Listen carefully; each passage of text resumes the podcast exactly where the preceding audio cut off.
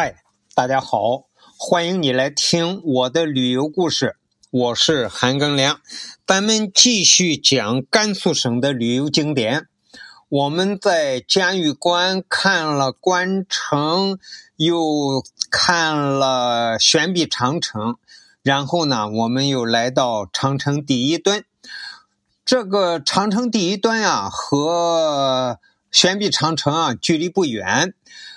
它又叫讨赖河墩，是嘉峪关西长城最南端的一座墩台，也是明代的万里长城啊最西端的一座墩台。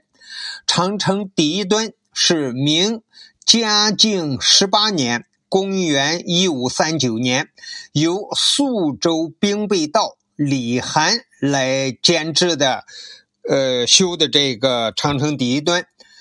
距离嘉峪关的关城呢，七点五公里。长城第一墩的墩台呢，位于讨赖河边近八十米高的悬崖之上。我们来到长城第一墩，这个第一墩是一个很珍贵的古迹啊，已经用栏杆围了起来，不能靠近。但是跟前呢，有好几个第一墩的碑。而四周的地啊，就是戈壁滩那样的沙砾石。站在第一墩的悬崖旁边啊，面前滚滚的河流就叫讨赖河。讨赖河对岸远处的山上呢，山峰终年积雪，背影着蓝天和白云，呃，这个景啊非常不错。著名的研究长城的专家啊罗哲文先生，在参观了第一墩之后啊，写过一首诗。他的诗是这样写的：“嘉峪关，凶险化艰难，墩堡遥遥相互望，长城道道连关山，猿壁也难攀。”在一万多华里的明长城线上啊，墩台无数，但是嘉峪关长城的第一墩与山海关渤海之滨的老龙头遥相呼应，共同构筑起中华长城龙的首和尾。这座墩台呢，现在已经残破不全。现在剩下的高度只有十米多高，底部是接近于正方形，底宽呢十四米，是用黄土夯筑而成，夯土的厚度呢大约在二十厘米。长城第一碑的碑文由已故的西路军将领魏传统题写，字迹飘逸洒脱。讨赖河呢，因发源于祁连山中段的讨赖掌而得名。讨赖这俩字啊，是匈奴语，意思啊是兔子多的地方。但是现在茫茫戈壁啊，草都很少，根本就见不到兔子了。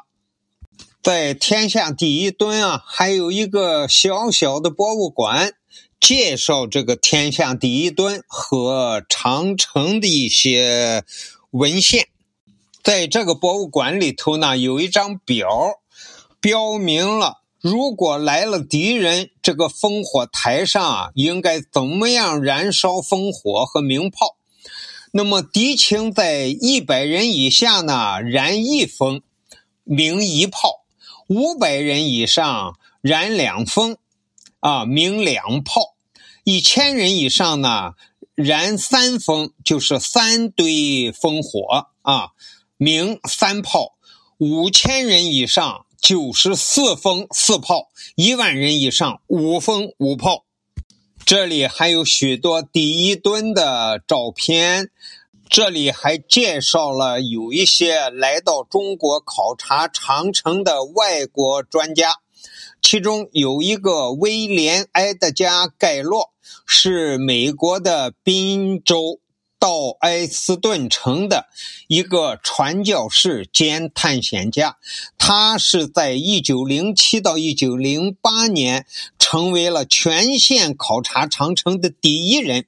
他与多数的探险家和冒险家不同，他在返回祖国的时候，除了自己拍的照片之外，什么都没带走。回国之后，他到处发表演讲，介绍自己考察长城的经历。而在此之前，长征在中国以外的地方鲜为人知。他的演讲座无虚席，他用烛光的幻灯机放映长城的形象，尽管图像摇曳不定，却是听众众为之倾倒。一九零九年，盖洛著作的《中国长城》问世，这无疑是第一部外国人。关于长城的专著，另外一个人是当代人，他叫威廉林赛，是英国人，毕业于英国利物浦大学，主修地理和地质。一九八七年，他带着儿时的梦想来到中国，徒步沿长城从嘉峪关走到山海关，历时一百六十多天，在长城上。他结识了美丽的中国妻子，并让她最终留在了中国。他自称是杨红军，从此。他开始了保护长城的万里长征。他在二零零一年创立了国际长城之友协会，致力于对长城的研究、考察和保护。二零零四年开始，他花了三年时间，奔走了约三万五千公里，对比一张张百年前的长城老照片，选取同一地点、同一角度，拍摄了约一。百五十处长城的新照片，组成了万里长城百年回望摄影展。在第一吨这个博物馆里头，就展出了林赛先生的几十幅这个摄影。上边一张黑白的，是一百年前的人拍过的。照片下面一张彩色的，是他在同一角度拍的，和一百年前那个照片一样的一个新照片。在同样的年代里，中国有没有同样的人去外国考察外国的世界遗产并进行保护呢？没有，这是为什么呢？请大家三思。感谢你的收听，咱们下期再见。